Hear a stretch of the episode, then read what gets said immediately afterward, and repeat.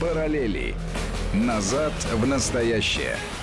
Ищем ответы в дне вчерашнем. В Москве 15 часов 34 минуты. В эфире Вести ФМ, как обычно, в это время воскресенья программа «Параллели». Армен Гаспарян и Марат Сафаров. В студии Марат, приветствую Привет, тебя. Армен. Ну, начать я предлагаю с бегства ожившего покойника Бабченко э, с Украины. Вообще, вот я тебе должен сказать, что я впервые вижу, что покойник вел такую активную загробную жизнь. Ну, если, конечно, не считать несчастного Качинского, которого эксгумировали уже 57, по-моему, раз и готовят сейчас э, в очередной раз э, к этому малопочтенному занятию. Ну вот Бабченко для покойника, конечно, ведет э, совершенно запредельный образ жизни. Вообще такими темпами он скоро сравнится с фюрером, потому что это сейчас уже э, Адольфа Алойзовича мало ищут в Бразилии, Венесуэле, в Аргентине. А вот во времена моего детства в газете «Известия» даже с завидным постоянством публиковались материалы о том, что человека, похожего на Гитлера, по сообщению западной печати, э, опять видели э, на аргентинских равнинах. Но дело все в том, что на тот момент э, еще был Советский Союз, Комитет государственной безопасности не особенно стремился к лишнему пиару, и э, фрагменты черепа Гитлера э, всем желающим были, по-моему, только в 95-м году Несмотря на то, что были публикации великой, на мой взгляд, Елены Ржевской, Да. которая 20-летняя девушка, ну чуть больше ей было, да, это мне вообще кажется, что это такое прям настоящее отомщение Гитлеру, потому что девушка комсомолка, еврейка из советской Москвы приехала и держит в победном 45-м году в, своих руках череп Гитлера. И потом об этом был, конечно, опубликован ее бестселлер. Поэтому, если кому интересно, можно к э, работам Елены Ржевской, посмотрите их. Она прожила почти 100 лет. Это великая женщина, конечно. Да. Ну, это, опять же, это такие были вот скорее исключения из правил, потому что еще даже э, в 90-е годы э, активнейшим образом фюрер искали. Ну ладно, сейчас не об этом, а о товарище Бабченко. Он, как известно, у нас был э, и остается, судя по своим записям, э, в Фейсбуке главным э, певцом перемоги. Но теперь выясняется, что переможет он, э, видимо, э, на территории Скандинавии, потому что мне сказали, что вроде как он в Норвегии, кто-то говорит, что он в Финляндии, а кто-то нашел уже его следы в Чехии.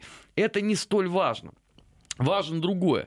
Вот э, когда это произошло все летом 2018 года, мы же тогда сказали, э, помнится, в эфире Вести ФМ о том, что следующая стадия это бегство Бабченко. Ну вот, прошло время, и, пожалуйста, клиент уже не на Украине. Нет, он по-прежнему грозится, что он э, приедет на Абрамсон. Кстати, э, теперь уже и на Украину он тоже собирается заехать, по- побороть, так сказать, всех тех, кто э, будет зрадничать во время его отсутствия. Я вот вообще ожидаю, что э, ему до пары должен Муждабаев уйти в норвежские леса, так сказать, составить прямую конкуренцию Ольве с Гюльвой местными, распугивая их э, протяжными криками про то, что Крым — это Украина. Да, но главное, что отсутствует реакция его, а, значит, оплакивавших покойника в свое время, год назад почти, да, из числа наших либеральных а, коллег, которые в течение, по-моему, сколько там покойник был покоен, где-то около Сутки. суток, да, вот Сутки. они, значит, Они успели И- нас в этом во всем обвинить, они успели естественно. обвинить, а потом, значит, как-то оказались в таком подвешенном состоянии. Я вообще бы это сравнил с ситуацией Сенцовым и его пресс-конференции уже на свободе. Вот это вот такая история, когда о герое забывают. Не, сейчас, Марат, вот тут не соглашусь. Сенцов э, в большой фаворе. И больше того, ОПА, ну то есть офис президента Украины, э, всерьез рассчитывает э, сделать из э, Сенцова новое издание Нади Савченко, только избавившись вот от э, э, шлейфа э, тех неудач. То есть не посадить Сенцову в тюрьму, не разрушить его рейтинг, а чтобы в перспективе даже созданная специально под него партия а, поучаствовала в парламентских выборах. Судя по всему, речь уже идет за внеочередные выборы в Верховную Раду, потому что, опять же, в окружении Зеленского много говорят о том, что Рада не справляется, ее надо распускать, в том числе, чтобы, так сказать, канализировать э, народное недовольство слугами народа. народа так же. вот, Сенцов, судя по всему, вот в этой такой конфигурации будет исполнять э, роль тарана против Порошенко. Окей, ну готов ли он к этому в силу того, что он достаточно, как видно, за те месяцы, пока он в Киеве, он достаточно неуправляем. То есть нельзя сказать, что он э, следует политической логике и вообще своему образу, созданному на Украине. А будет ли он играть в эту игру, пока не ясно. Во всяком случае, он не работает по сценарию, который ему предлагают в Киеве. Вот это ощущается. И насколько его шансы быть использованным вот в качестве тарана, тоже весьма не знаю. В общем, я в некоторых сомнениях нахожусь. А здесь, э, на мой взгляд, э, знаешь еще в чем проблема? Что никакого четкого а, вот системного такого политтехнологического плана по поводу Сенцова ведь до недавнего времени не было, потому что перспективы его получения были, мягко говоря, неочевидны для Украины. А что толку тогда разрабатывать модель, если э, гипс снимают, клиент уезжает? Это с одной стороны. С другой стороны, э, опять же, существовал э, казус Савченко. И мало кто захочет добровольно взрастить себе вот этого, это даже не троянский конь, я не знаю, что это, а слон в посудной лавке, который будет все это дело крошить. И третий момент, он, на мой взгляд, даже самый главный во всей этой конструкции конструкции. Ведь до недавнего времени в этих кругах царила абсолютная эйфория. Мы победили на президентских выборах, мы победили на парламентских, правительство наше, все наше. Сейчас, как говорил Вовка в тридевятом царстве, я все это замесю. Но замесить не получилось.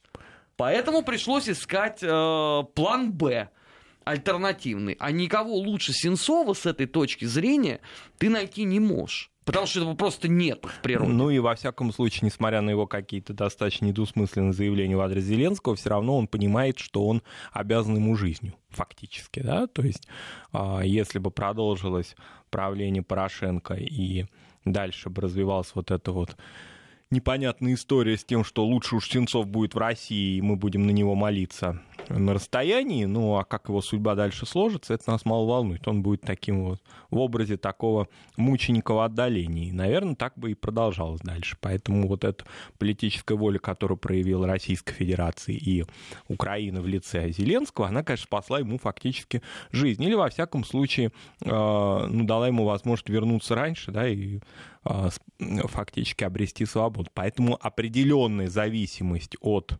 а, от политического курса Зеленского у него ощущается. Но между тем, да, несмотря на то, что а, он так вроде бы обязан, ну так по человеческим, каким-то этическим соображениям, тем не менее уже делает какие-то заявления в адрес президента Украины, на мой взгляд, даже оскорбительные.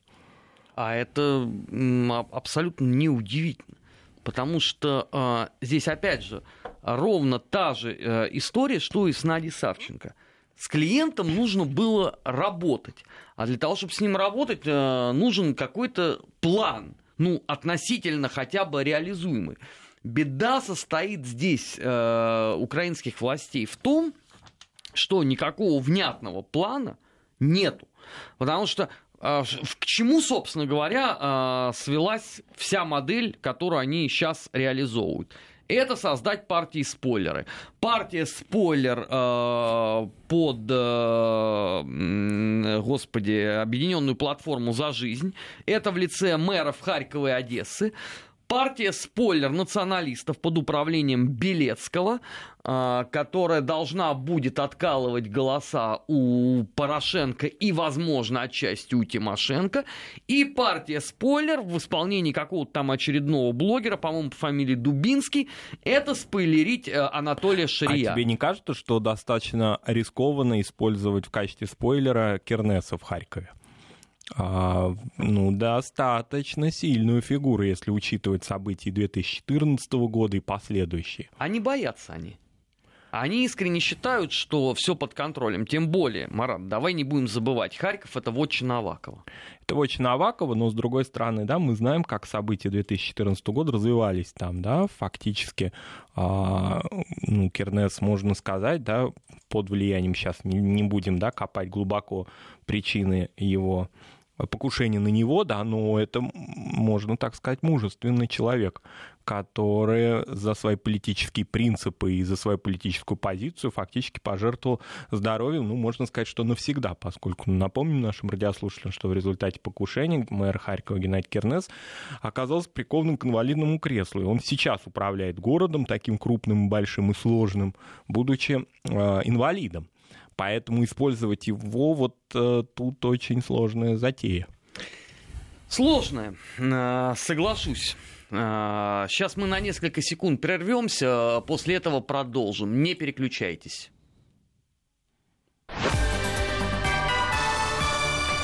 Вести ФМ. 15 часов 45 минут э, в российской столице. Продолжаем программу «Параллель». Армен Гаспарян и Марат э, Сафаров. Другой ведь здесь вопрос, Марат, э, что, по сути дела, Кернес, обладая вот этим вот ореолом некой оппозиционности всему тому, что происходит на Украине, он ведь по большому счету все равно ничего не сделал. Но вот эта история с э, бюстом Жукова, она же просто вот, это Моисей и скрижали. Ну вот хорошо, он там, э, помнишь, сделал массу заявлений, мы восстановим, окей, восстановили. Мы найдем и накажем всех э, виновных. Сколько с этого момента времени Не, прошло? ну, во всяком случае, как опытный политик украинский Кернес тоже заигрывает с националистами. Вне всякого Вне сомнения. Всякого а кто сомнения, там не заигрывает? Кто не заигрывает, да, таких, в общем-то, нет. Причем националисты харьковские, как известно, привозные. Они и в 2014 году под, в общем, его таким искусным управлением повели себя так, что будущие украинские руководители поняли, что здесь очень сложно и надо договариваться с Кернесом, да. Поэтому это, конечно, опытнейший политик. Я к тому, что э, не уверен я, что он в одной весовой категории с президентом Зеленским. А, вот как бы при всем том, что президент президентом, это безусловно, я не оспариваю выбор украинского народа, но вот с точки я зрения такой не железо... лох, мне 42 года, ну, я президент вот, этой страны. Вот, понимаешь, как бы с одной стороны это так, с другой стороны э, Кернес, к которому, ну вот я лично испытываю определенное уважение. И потому, как он а, работает с русским языком, и как он добивается того, чтобы русский язык не исчез из, а, наверное, самого русскоязычного города Украины, да, и так далее, как он все-таки добивается определенно, при том, что, безусловно, это и политтехнологии, и пиара очень много, и собственных политических амбиций, но все-таки тема войны Великой Отечественной тоже им не упускается из виду, и она не дается на растоптание националистам, хотя с ними же он заигрывает. Во всяком случае, вот эту комбинацию, которую этот человек ведет, а опять же, повторюсь, э, ну, фактически пожертвовавший, вот Сенцов чего? Ну да, ну, гроб... очень громко сказать, что он э, мог пожертвовать своей жизнью. Конечно, никому, а, не дай бог, да, оказаться в тюрьме, это все понятно, но он жертвовал скорее свободой, нежели жизнью, возможностью потерять жизнь. Он, а, да, ему так повезло, Зеленский пошел вот на эту, на эту конфигурацию. А Кернес пожертвовал своим здоровьем. Вот он со своими, значит, политическими принципами, тем, что он не подстроился под линию ту, которая есть, да, и он прямо обвиняет при том, что я не, сейчас не хочу даже озвучивать да, слова его обвинений, но он же прямо обвиняет людей, которые, по его мнению, повинны в покушении. Да? А все эти люди известны на Украине. А в этом смысле использовать его, ну вот опять же, мэр Одессы, ну Одесса вообще так сейчас, в общем, в состоянии, по-моему, некого такого затишья политического, в том смысле, что она выбирает свой, свой будущий какой-то путь. А Харьков имеет такую прочную ориентированность на Кернеса, и авторитет в городе у него есть. Ну, судя по тому, что э, творится в Харькове, о, господи, в Одессе, прошу прощения, а, там э, руководство города, видимо, хочет э, разыграть ту же карту, которую использовал э, Кернес в случае с маршалом Жуковым.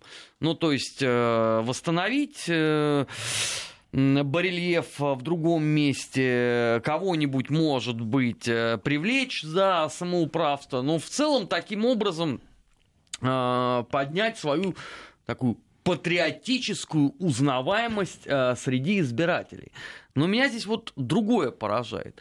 Вот э, когда случилась э, трагедия в Одессе 2 мая 2014 года, э, мне в том числе некоторые одесситы говорили, ну что мы, мы, мы просто были в таком шоке, а, вот этот шок, он был, действовал просто парализующий, поэтому мы как бы не вышли, не ответили, не разобрались.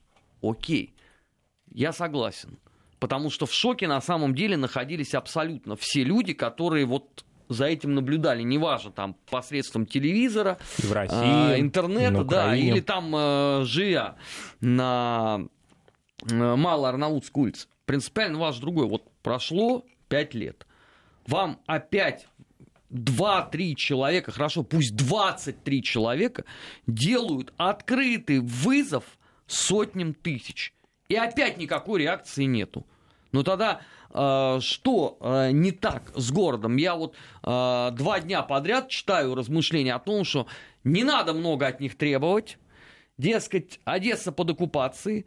Э, в годы Великой Отечественной войны они тоже были под оккупацией. Они были в катакомбах и в нужный момент... Ну, то есть это вот та самая теория, э, тигр в нужный момент прыгает. Простите, но Одесса эпохи под оккупацией, там все-таки была видна борьба. Там Если вы откроете борьба. немецкие документы о деятельности там э, Гехаймштайт Полицай э, по Одессе, вы увидите, насколько там было неспокойно. Там подполье было, А конечно. здесь тихо, как в склепе вообще, абсолютно. Но с другой стороны, существует ведь теория, что вообще Одесса не Украина. То есть она фактически, да, как-то вот действительно, опять же, возвращаясь к слову оккупация. Румыния, да? да? Нет, она как бы самодостаточна она сама по себе. Вот она сама по себе. То есть еще такой, один вольный город. Вольный город. И одесситы это не э, название, да, не идентичность городская, это скорее такая уже даже гражданственная идентичность. Марат, я вот я эту теорию, теорию тоже слышал, слышал по поводу Донецка, Луганска, Харькова, Николаева, Херсона, э, всего Крыма в целом и даже, по сути, э, вокруг Киева тоже. Там каждый город самодостаточен. Тогда вопрос ровно в тот же сам. Зачем вы все держитесь в одном государстве? Ну, не случайно же была партия регионов преснопамятная. Да, и чем она закончилась? И чем она закончилась, да. Поэтому, возможно, вот это отсутствие какой-либо реакции, оно связано, ну, на мой взгляд, прежде всего с отсутствием харизматичного руководителя в городе. Вот, мне кажется, так в Одессе. А, и с некой такой вот а, идеей, что все, что происходит, оно происходит вне Одессы и не имеет к нам прямого отношения, а мы находимся в состоянии вот некого выжидания. Вот это ощущается. Причем ощущается внутренняя миграция. Внутренняя миграция, да, потому что э, в течение пяти лет практически вот такие, такой разворот. Да он и в 90-е годы фактически был. Ведь в 90-е годы уже были попытки украинизации города, да, в языковом да, смысле. Конечно. И Одесса как-то вот так, не то чтобы она громко отбивалась, как это делали на востоке Украины, том же Харькове, да, Харьков тоже восток, собственно, а именно э, с точки зрения вот некого, ну и все пройдет, такой царь Соломон. Вот. Мне кажется, вот эту позицию они занимают и сейчас. Но прежде всего это отсутствие харизматика во главе. Потому что сколько бы с нынешним мэром там не договаривались и его не пристегивали к Кернесу, это не Кернес.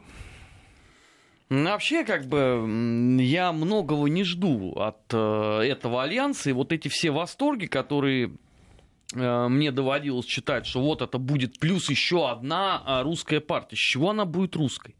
Вот я, я искренне не понимаю, откуда вот эти все утверждения. Это, э, я мог бы это еще понимать, бы, если бы сейчас бы на дворе, условно, было бы начало 2014 года. Я просто напоминаю, что у многих уже память о рыбке Гуппе. Значит, когда только-только Майдан начался, и туда начали завозить массово с запада Украины футбольных фанатов.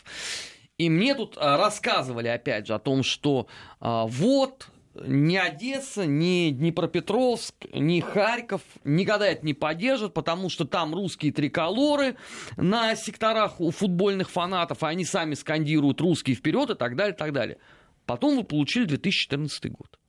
Ну, во-первых, получили 2014 год, во-вторых, за годы правления Порошенко, и мы об этом говорили многократно, начала формироваться с некоторой долей успеха. Вот эта идентичность украинцы. Не этническая, а государственная. И в нее пытаются обратить в том числе население Юга и Востока. И очень многие поддаются под это. Это же совершенно очевидно. Конечно. То есть некая государственная идентичность. Ну, аналогичная, допустим, идентичности американцы, россияне и так далее. Ну, она новая, да, она не устоявшаяся. Это идентичность, которой не было, как мне кажется, все-таки в 90-е годы. Не Потому было. что в 90-е годы население Украины делилось по этническому и региональному принципу. А теперь для того, чтобы вот, значит, этому противостоять этому, а, неким образом консолидировать общество, вот придумали такую надоэтничность украинца. Ты, наверное, помнишь, что в самом начале событий 2014 года Тимошенко, значит, вопила, что мы не учитывали в 90-е и в начале нулевых а, положение украинцев на Донбассе, вот так она выражалась. Uh-huh. Меня тогда немножко это резануло, я подумал, украинцев, только украинцев, а русских, а других народов. А оказывается, уже Юлия Владимировна эту волну-то тогда, значит, а, поняла и начала использовать этот термин. Ну, он ей успеха, как известно, не принес особого, но неважно. Во всяком случае, это понятие, эта идентичность надоэтническая, вот все, кто живет на территории Украины, украинцы. И в эту веру пытаются обратить теперь и население Одессы и Харькова. Ну, разумеется, потому что что-то же им надо делать.